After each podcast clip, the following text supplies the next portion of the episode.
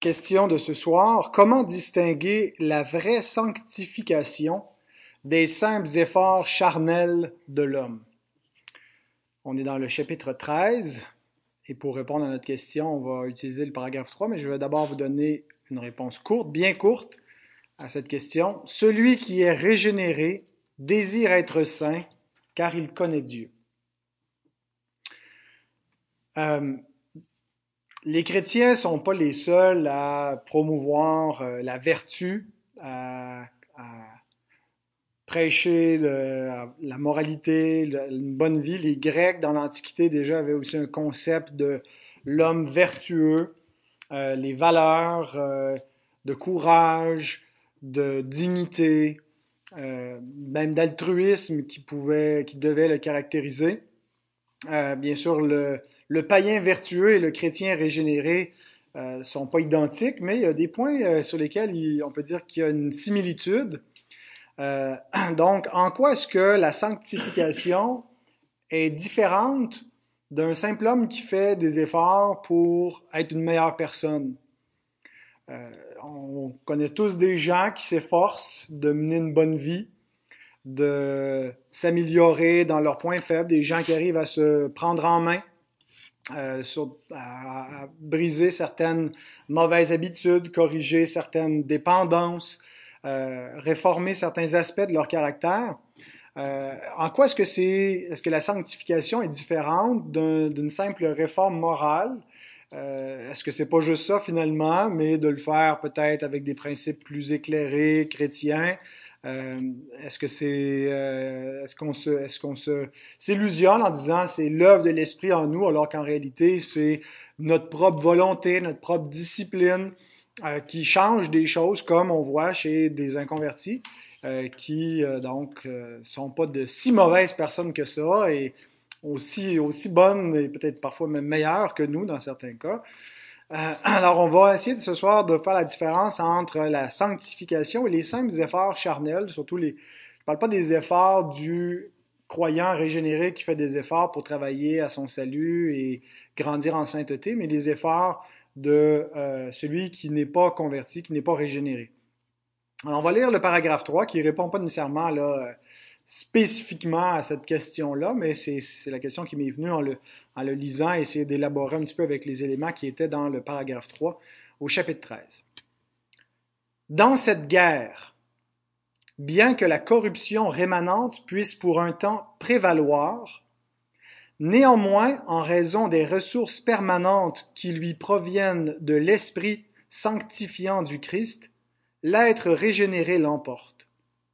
Ainsi les saints croissent en grâce et perfectionnent leur sainteté dans la crainte de Dieu. Ils désirent ardemment vivre une vie céleste dans l'obéissance évangélique à tous les commandements que le Christ, le chef et roi de l'Église, leur a prescrits dans sa parole. Donc, euh, la première chose que ce paragraphe nous dit, euh, c'est que non seulement, ben, le paragraphe dit pas ça que les, fois les inconvertis ressemblent aux croyants, que le, païen vertueux peut ressembler parfois au chrétien sanctifié, mais en fait, que la première chose que ça nous dit, c'est que c'est parfois le chrétien qui ressemble à l'inconverti, en raison de la corruption rémanente, en raison de son péché. Parfois, cette corruption euh, qui est rémanente peut prévaloir dans sa vie. Euh, donc, un certain temps, ça peut, c'est pas juste, euh, des fois ça peut être 10 minutes, mais des fois ça peut être euh, 10 mois. Euh, ça peut être long. Et donc, le croyant parfois ressemble à l'incroyant et l'incroyant parfois a une conduite meilleure que, que le chrétien. il arrive qu'on retrouve plus de compassion chez les non-croyants que chez les chrétiens. des fois, certains font preuve de, de, plus de sagesse, de plus de retenue que, certains chrétiens. Alors, comment expliquer cela? Donc, commençons avec la, soi-disant vertu des pécheurs qui connaissent pas Dieu. Je pense qu'il faut rapprocher cette caractéristique-là chez l'homme naturel de ce qu'on lit dans Romains 2, 14 et 15, qui m'apparaissent de, deux versets clés pour comprendre le comportement moral de ceux qui ne sont pas régénérés. Euh, l'homme, bien qu'il soit un transgresseur de la loi, donc qu'il soit immoral dans sa conduite, n'est pas nécessairement euh, le plus immoral qui peut l'être dans, dans, dans, toutes ses actions. Et euh, Paul nous dit dans Romains 2, 14, il parle des païens qui n'ont point la loi et qui font naturellement ce que prescrit la loi. Ils sont, eux qui n'ont point la loi, une loi pour eux-mêmes. Il n'y a personne qui, qui n'a point la loi. Tout le monde a la loi, mais euh, il ne l'avait pas sous une révélation spéciale par la révélation divine des Écritures, mais il l'avait, Paul nous l'explique dans le, point suivant, euh, au verset 15, il montre que l'œuvre de la loi est écrite dans leur cœur, leur conscience en rendant témoignage et leur pensée s'accusant ou se défendant tour à tour. Donc, la loi morale de Dieu et la loi naturelle. Il y a des hommes parfois qui parlent, euh, qui, croient que notre, notre loi, notre code civil, tout ça repose sur des principes universels qui sont une loi naturelle, une loi universelle, morale. Euh, bien, cette loi-là vient de quelque part. Il n'y a pas une loi sans un législateur, il n'y a pas une loi morale sans une personne morale. Et la source, l'origine de la loi de la loi naturelle, bien, est la loi morale de Dieu. Euh, il l'a donné dans les tables de pierre, mais il l'a aussi inscrite dans la conscience de l'homme et le témoignage que les hommes ressentent dans leur propre conscience, même s'ils ne connaissent pas Dieu, euh, leur pensée qui les accuse ou les défendent, c'est l'œuvre de la loi naturelle, la loi morale de Dieu qui est inscrite là. Et donc, la chute n'a pas effacé complètement le, témoignage de la loi de Dieu dans la conscience de l'homme. Et elle n'a pas non plus éradiqué tout désir de se conformer. Paul ne fait pas juste parler du témoignage de la loi, mais de l'œuvre de la loi au verset 15. Il montre que l'œuvre de la loi, on parle nous de la, loi des œuvres, l'idée de l'alliance des œuvres, c'est-à-dire que l'homme ressent que pour euh, il doit, il doit atteindre une certaine conduite morale pour mériter, pour recevoir une approbation. Euh, et, la, chose la plus instinctive pour tout homme quand on lui demande s'il va au ciel, c'est pas de se réfugier dans la grâce, c'est de se réfugier dans ses œuvres. Euh, c'est la loi morale qui est inscrite dans leur conscience et l'œuvre de la loi est inscrite en eux. Ils cherchent à se conformer à cela jusqu'à un certain point. Bien sûr, euh, la chute a lourdement affecté l'homme et, sa conscience et le témoignage de la loi et le désir d'obéir à cette loi, mais il y a encore des traces de ce, désir-là. Et donc, c'est pour cela que euh, on voit parfois des païens vertueux parce qu'ils sont des créatures morales, ils ne sont pas des animaux, ils sont des créatures à l'image de Dieu et ils ont ce témoignage en eux qui désire les amener à se conformer à ce qu'ils savent intuitivement être bon. Bien sûr, c'est ce qui supprime dans leur intelligence, dans leur iniquité. Euh, ils, retiennent la vérité captive, ils suppriment la vérité. Euh, Romains 1, 18. Euh, et donc, le problème avec le, pécheur ou le, païen vertueux, euh, c'est pas tant qu'il essaie de faire le bien, mais c'est qu'il ne voit pas l'ampleur de son péché. Il ne réalise pas la gravité de son péché. Il ne réalise pas l'esclavage de son péché. Il voit en surface, il voit les, gros péchés flagrants, les crimes. Il se compare à, les, euh, au, modèle les pires qu'il peut, qu'il peut voir. Puis il réalise pas donc la déchéance de son cœur parce qu'il faut euh, avoir une révélation de l'esprit pour comprendre cet état-là. Il faut naître de nouveau pour voir sa misère.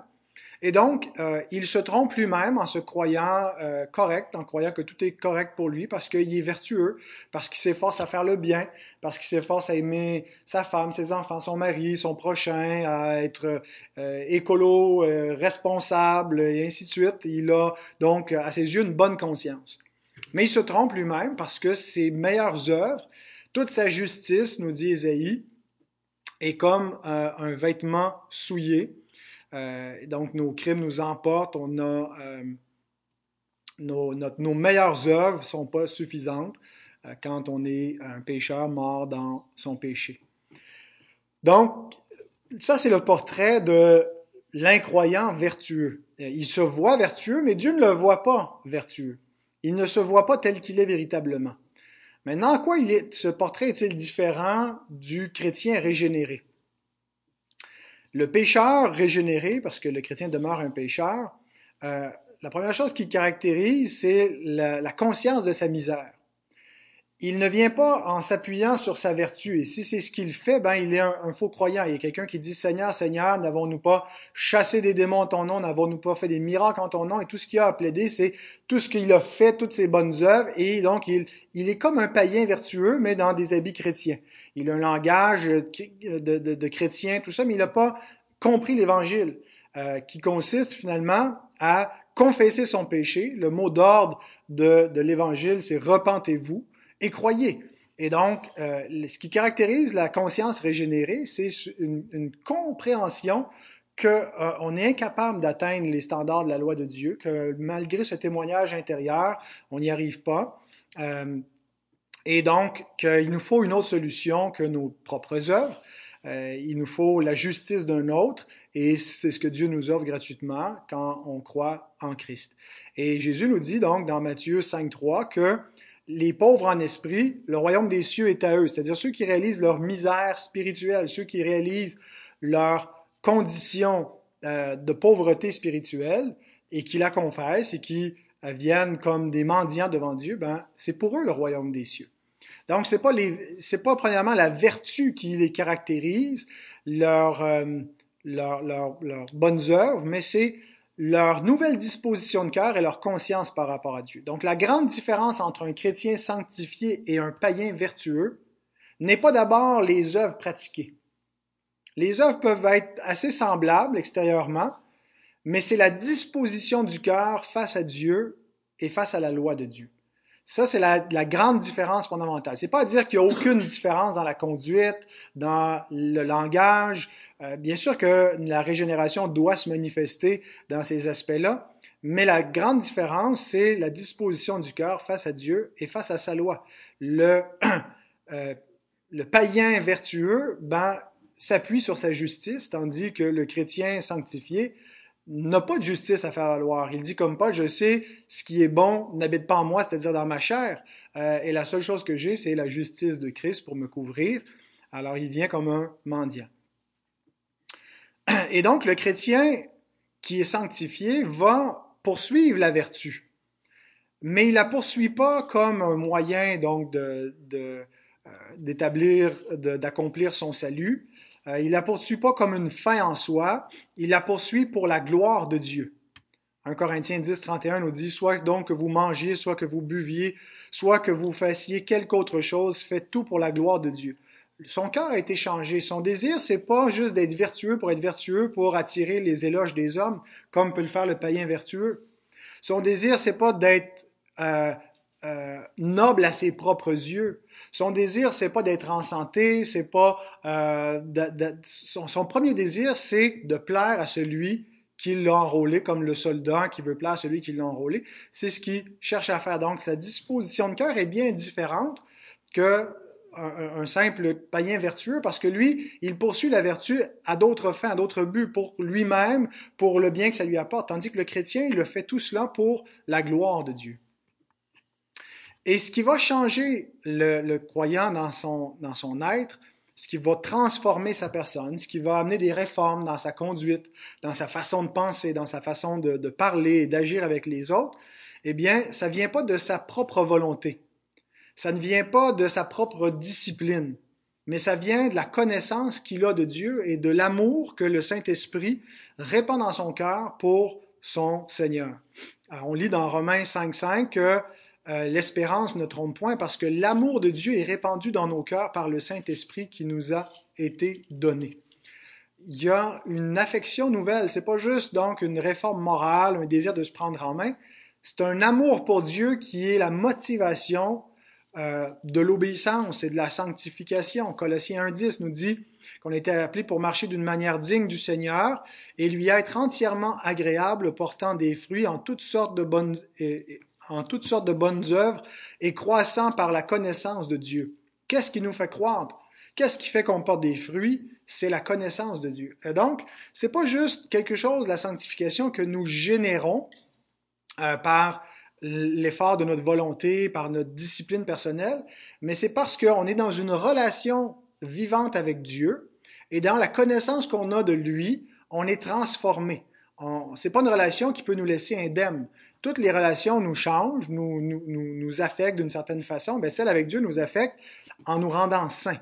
Euh, vous serez saints car je suis saint, moi l'Éternel, votre Dieu. Et donc, la connaissance de Dieu ne nous laisse pas statiques, euh, elle, nous, transforme. C'est ce que euh, Pierre veut dire dans 2 Pierre 1, 3. Il nous dit que ceux qui sont, croyants ont tout reçu de sa divine puissance, euh, tout ce qui contribue à la vie, à la piété, au moyen de la connaissance de celui qui nous a appelés par sa propre gloire et par sa vertu. Donc, comment est-ce qu'on est euh, rendu saint, participant à la nature divine? Parce que dans le verset suivant, il nous dit que euh, on, on, est, on était fait participant à la nature divine. Et donc, c'est, je pense qu'il nous parle ici de la sanctification, que notre être euh, participe à Dieu dans une communion, on devient semblable à lui, on apprend à aimer comme lui, on devient humble comme lui, on devient juste comme lui, on devient euh, saint comme lui. Eh bien, tout ça, c'est sa divine puissance qui nous le donne en vertu de sa connaissance. En le connaissant, bien, on est changé, on est transformé. Alors, ça nous vient d'une communion avec Dieu. Il est écrit dans 1 Pierre 1, versets 15 et 16, Mais puisque celui qui vous a appelé est saint, vous aussi soyez saints dans toute votre conduite, selon qu'il est écrit, vous serez saints, car je suis saint. Donc la sanctification, c'est quoi sinon que de devenir saint?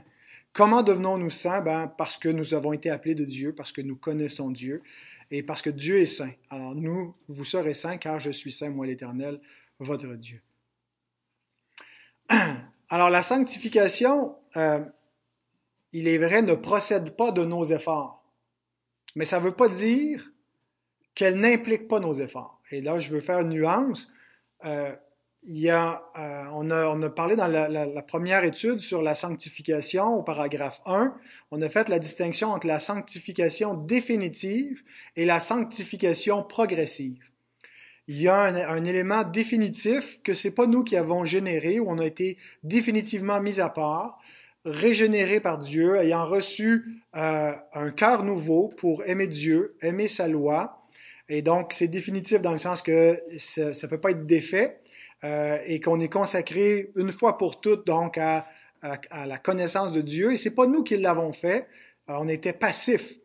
Mais euh, il y a une deuxième euh, étape à notre sanctification, une fois qu'on est régénéré, que Dieu a commencé un changement, bien il y a une sanctification progressive qui dépend pas, qui relève pas euh, exclusivement de nous, où Dieu dit j'ai fait ma part, maintenant c'est votre tour. Dieu continue dans notre sanctification progressive à être présent, à nous changer, à nous conscientiser de notre, de notre péché, à nous faire dépendre de sa grâce, à nous façonner par son Esprit Saint. Mais dans cette euh, étape-là, dans la sanctification progressive, on n'est pas passif, on est actif. Et ça implique donc des efforts. Euh, qui sont pas simplement comme les efforts charnels d'un homme euh, qui serait irrégénéré, euh, mais qui, il y a quelque chose de similaire où c'est la volonté qui est, qui, est, qui, est prise en compte, qui s'exerce. Et, et, on voit très bien, Pierre nous dit, après avoir affirmé ce que j'ai cité dans 2 Pierre 1, 3 et 4, que sa divine puissance nous a donné tout ce qui contribue à la vie et à la piété au moyen de la connaissance de Dieu pour nous rendre participants à la nature divine. Immédiatement après, verset 5 jusqu'à 8, il ajoute, à cause de cela, faites tous vos efforts pour joindre à votre foi la vertu. Et donc, on a d'une part la sanctification définitive, qui est Dieu qui nous a fait le connaître et qui a commencé à nous transformer. Il a changé fondamentalement notre nature. Mais après ça, sur cette base-là, il nous dit, faites tous vos efforts pour joindre à votre foi la vertu et il nous montre comment pratiquer les vertus chrétiennes. Et donc, ce sont des efforts qui viennent d'une volonté régénérée, euh, mais euh, qui sont des efforts quand même, qui euh, demandent la volonté. Alors, on peut pas juste dire, euh, moi je fais rien, je me laisse transformer, je veux pas que ça vienne de ma chair. Euh, non, Dieu t'a donné une volonté nouvelle, t'a donné le vouloir et le faire, et te dit maintenant de faire tous tes efforts et euh, donc, euh, extérieurement, il n'y a peut-être pas une grande différence entre une mère chrétienne et une mère païenne qui élève euh, ses enfants, qui cherche à les aimer, à leur donner des bonnes, de bonnes instructions, de bons soins, à prendre soin de son, son foyer. Euh, il n'y a peut-être pas une grande différence entre un, un ouvrier païen et un ouvrier chrétien.